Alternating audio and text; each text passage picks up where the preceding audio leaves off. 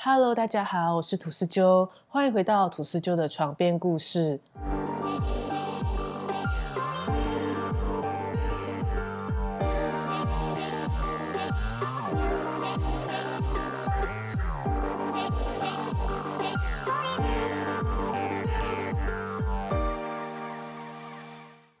巫术的历史非常的久远，在人类世界尚未出现律法以前，巫术可以说是西方世界中最古老的宗教之一。它存在基督教、犹太教，甚至在佛教以前。然而，巫术的争议却非常的多，比其他的宗教多了数倍。巫术的起源考究非常不容易。人类学家莫瑞认为，巫术起源于距今约三万年至两万五千年前的旧石器时代。不过，当时的巫术应该只是具有原始崇拜的基础仪式，而巫术至今在东南亚国家依旧非常盛行。就连当时马航 MH 三七零失联，马来西亚政府甚至还请了巫师来做法寻找，就知道影响力有多大。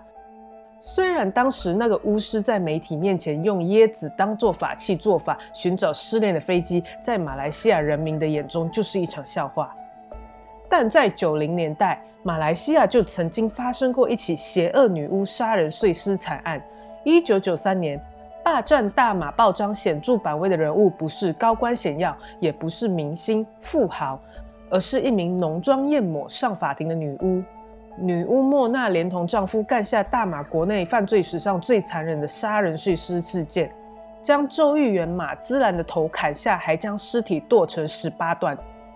这宗杀人案件充满了神秘、邪恶而残酷的黑巫术色彩，也激起了人们对邪教巫术的强烈义愤。莫娜是国内碎尸案凶手当中的经典人物，她上庭时爱出风头、风骚作秀，成为媒体疯狂追逐的腐肉。但是这个恶魔至死都不曾为自己的罪行忏悔。莫娜·芬迪出生于马来西亚的一个马来贵族家庭，他是一个小有名气的歌手和水上芭蕾舞者。莫娜曾经有过三段婚姻，分别生下了五名子女。如此优越的环境和地位，为什么莫娜还要杀人呢？这一切都要从她嫁给她第四任丈夫阿芬迪开始说起。阿芬迪是一名巫师，莫娜在丈夫的影响下开始沉迷于修炼黑巫术。在黑巫术界里有一个传闻，那就是巫师取了九个人的性命以后，就可以进阶到更高级的黑巫师，也就是最高境界。莫娜与丈夫为了修炼这种黑巫术，就计划要夺取九个人的性命。一开始，他们两人在马来西亚的巴生区开设了一间武馆。长相漂亮的莫娜总是穿着三点式内衣演练剑术，吸引了许多血气方刚的年轻人加入。但莫娜夫妇的饮食很怪异，喜欢吃黑狗肉、黑猫以及乌鸦肉，并且还会强迫他们的徒弟跟他们一起享用。有些徒弟因为受不了而离开，但依旧有许多徒弟死心塌地的留在武馆里。曾经在武馆上课的徒弟说，莫娜身怀异能，她在两棵椰树之间二十尺高处横放竹竿，轻轻一跳就可以越过竹竿，让大家十分的佩服。除了巴生区，他们也曾经在甘马碗开班教课，甚至还会霸占土地起房子。根据当地领袖的诉说，莫纳夫妇欺骗了许多商家的钱，并且有许多奇怪的行为，也不让别人靠近他们的住家。就连土地局要去拆除莫纳的非法房子时，莫纳还会拿起沙子、泥土来丢执法人员，并说出许多恶毒的诅咒。后来，莫娜解散了武馆，开始声称自己有了超自然的能力，并用此噱头跟丈夫开了一个巫师诊所，主要是用巫术帮病人治病。无论什么疑难杂症、中邪施咒，她都能接，还会强迫病人买自己特制的丹药。这个丹药以莫娜本名来命名，售价可以从数百灵级至一万灵级。治好的话，就会说自己的法力强大；治不好，就会说你心术不正。莫娜凭借自己的姿色与手段，在当地混得风生水起，很有名气。但她依旧没有忘记夺命练黑巫术的事。没过多久，机会便来了。在一九九二年十一月间，马来西亚彭亨州巴都南区的一名州议员马兹兰前往巫术诊所，找到了莫娜夫妇。当时四十九岁的马兹兰因为政治生涯开始失势，于是打算用非正统的方式让自己升官发财。当时的许多政客都很相信降头术能够改变自己的命运。马兹然虽然曾经在国外留学，受过高等的教育，但利益熏心，他竟然真的相信所谓的巫术可以帮助他得到他想要的一切。莫纳夫妇向马兹兰宣称，他们拥有印尼前总统苏卡诺的三件宝物：拐杖、护身符和松骨帽。松骨帽是一种东南亚穆斯林在正式场合经常佩戴的男用帽子。莫纳夫妇还会为马兹兰进行一次的花水浴来增强自己的力量。所谓的花水浴，就是将茉莉、百合、莲花、白玫瑰、红玫瑰、玉兰以白木槿等七种花与葵叶、香茅、香茅和橘子混入一碗经巫师施咒的魔法水中，由巫师将之洒在患者的身上，有助于驱除霉运、疾病，让好运降临。作为交换，马兹兰同意向莫纳夫妇支付高达两百五十万零吉的服务费。为了表现诚意，他事先已经支付了三十一万零吉和九份地契当做定金。当天晚上九点半，马兹兰给妻子打了一通电话，说道：“我现在在劳务，我会尽量在今晚赶回来。如果来不及的话，就明天回来。”而这通电话也成为了他留在这个世界上最后一段的讯息。马兹兰被要求闭上眼睛，躺在一个平台上，等待钱币从天而降。没想到，最后触碰到马兹兰躯体的金属不是金币，反倒是一把冰冷的斧头。这把斧头不偏不倚地落在他的颈上，总共砍了三次，才将马兹兰的身首分离。砍下马兹兰脑袋的，正是之前被警方抓到的吸毒男子朱莱密，也就是莫纳夫妇的义子。但是他在法庭上坚称自己神志不清，而莫纳夫妇则表示朱莱密的行为出乎他们的意料。他们说那不是他们授意的。马芝兰的被害是冥冥之中有一股神秘的力量对朱莱密下了指示。马芝兰的被杀可能是神秘力量的杰作，但将他砍成十八段然后埋在土里，肯定是人才有办法做到的残酷行为。当警方终于找到马自兰时，他被埋在嫌犯住处的储藏室地底深达一点八公尺的地方。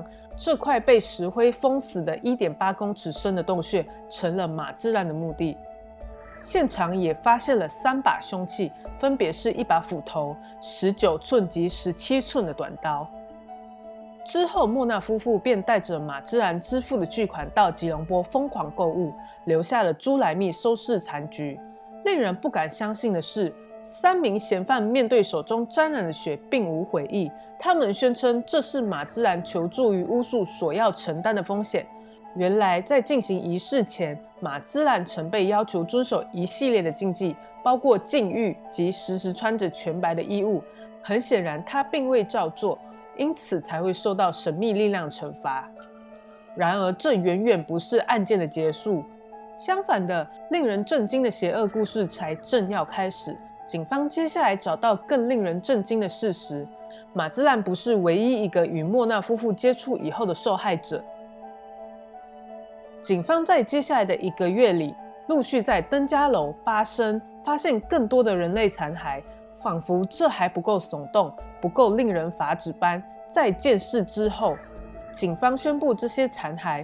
除了数名被砍头的失踪女子外，还有数具孩童的骸骨。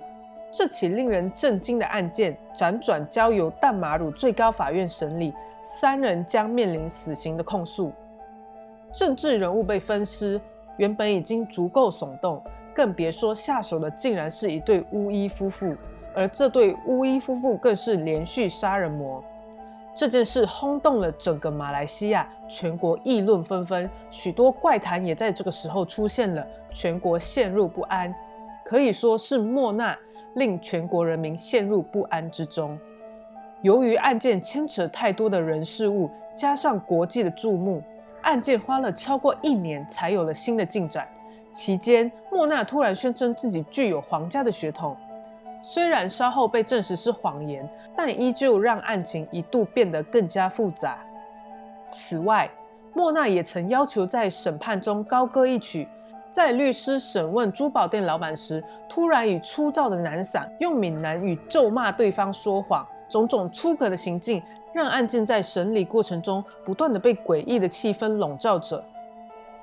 但马鲁最高法院最后终于在一九九五年二月九日判处三人绞刑，并将他们送往嘉颖监狱。值得一提的是，这也是马来西亚最后一起经由陪审团审判的案件。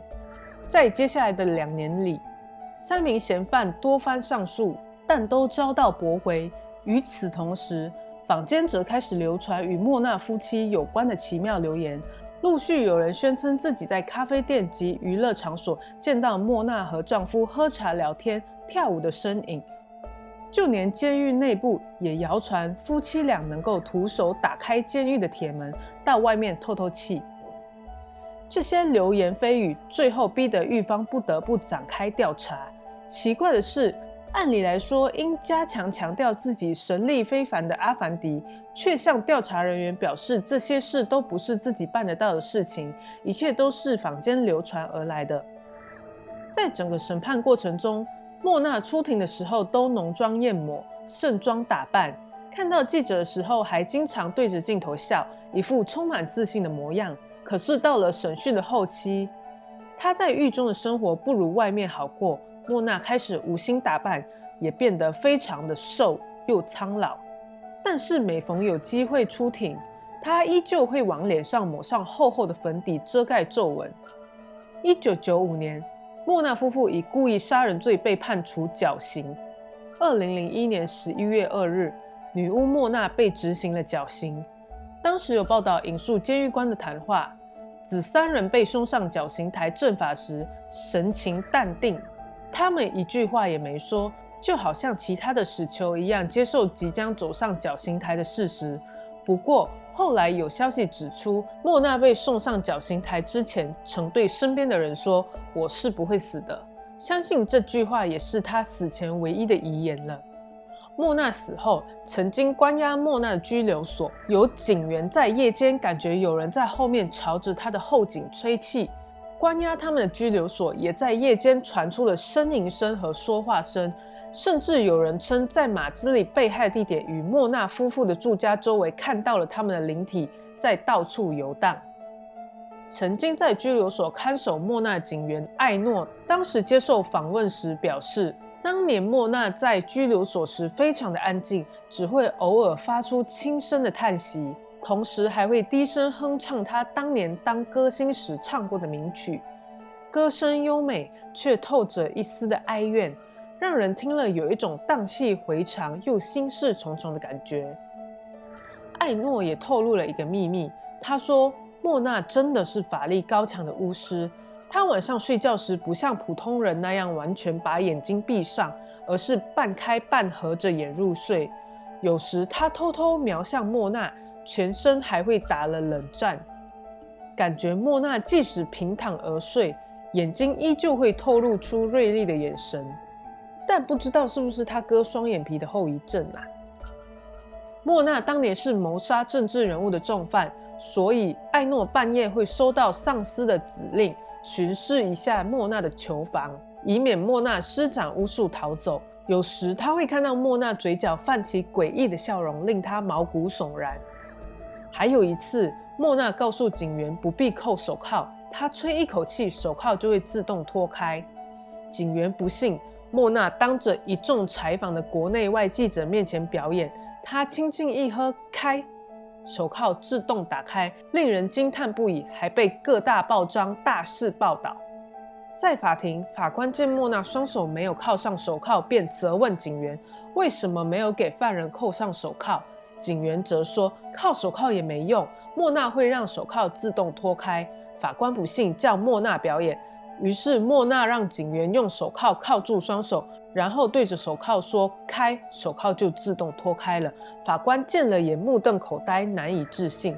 大马的灵异节目《灵异侦查》拍摄团队和《光明日报》记者在2007年曾经到过当时关押莫纳夫妇的劳务警局和当时分尸掩埋马之里尸体的房子探查。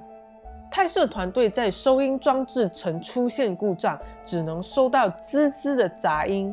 完全收不到主持人与随行灵媒的对话。无论是巫术还是任何宗教信仰，都应当是教人向善的，但却往往有人为了追名逐利，想要走捷径不劳而获。于是就有一些鬼迷心窍的人，利用黑巫术当做谋财逐利的工具，妄想不靠自己的努力就可以达到目的，飞黄腾达。希望人们能够吸取历史的教训，这个世界上没有免费的午餐，任何不耕耘就能获得巨大收获的事迹。都是无数神棍与骗徒换汤不换药的骗局。今天的故事就到这里啦！喜欢今天的故事，记得订阅、按赞以及抖内我哦，给创作者们一些小小的鼓励。谢谢大家的收听，拜拜。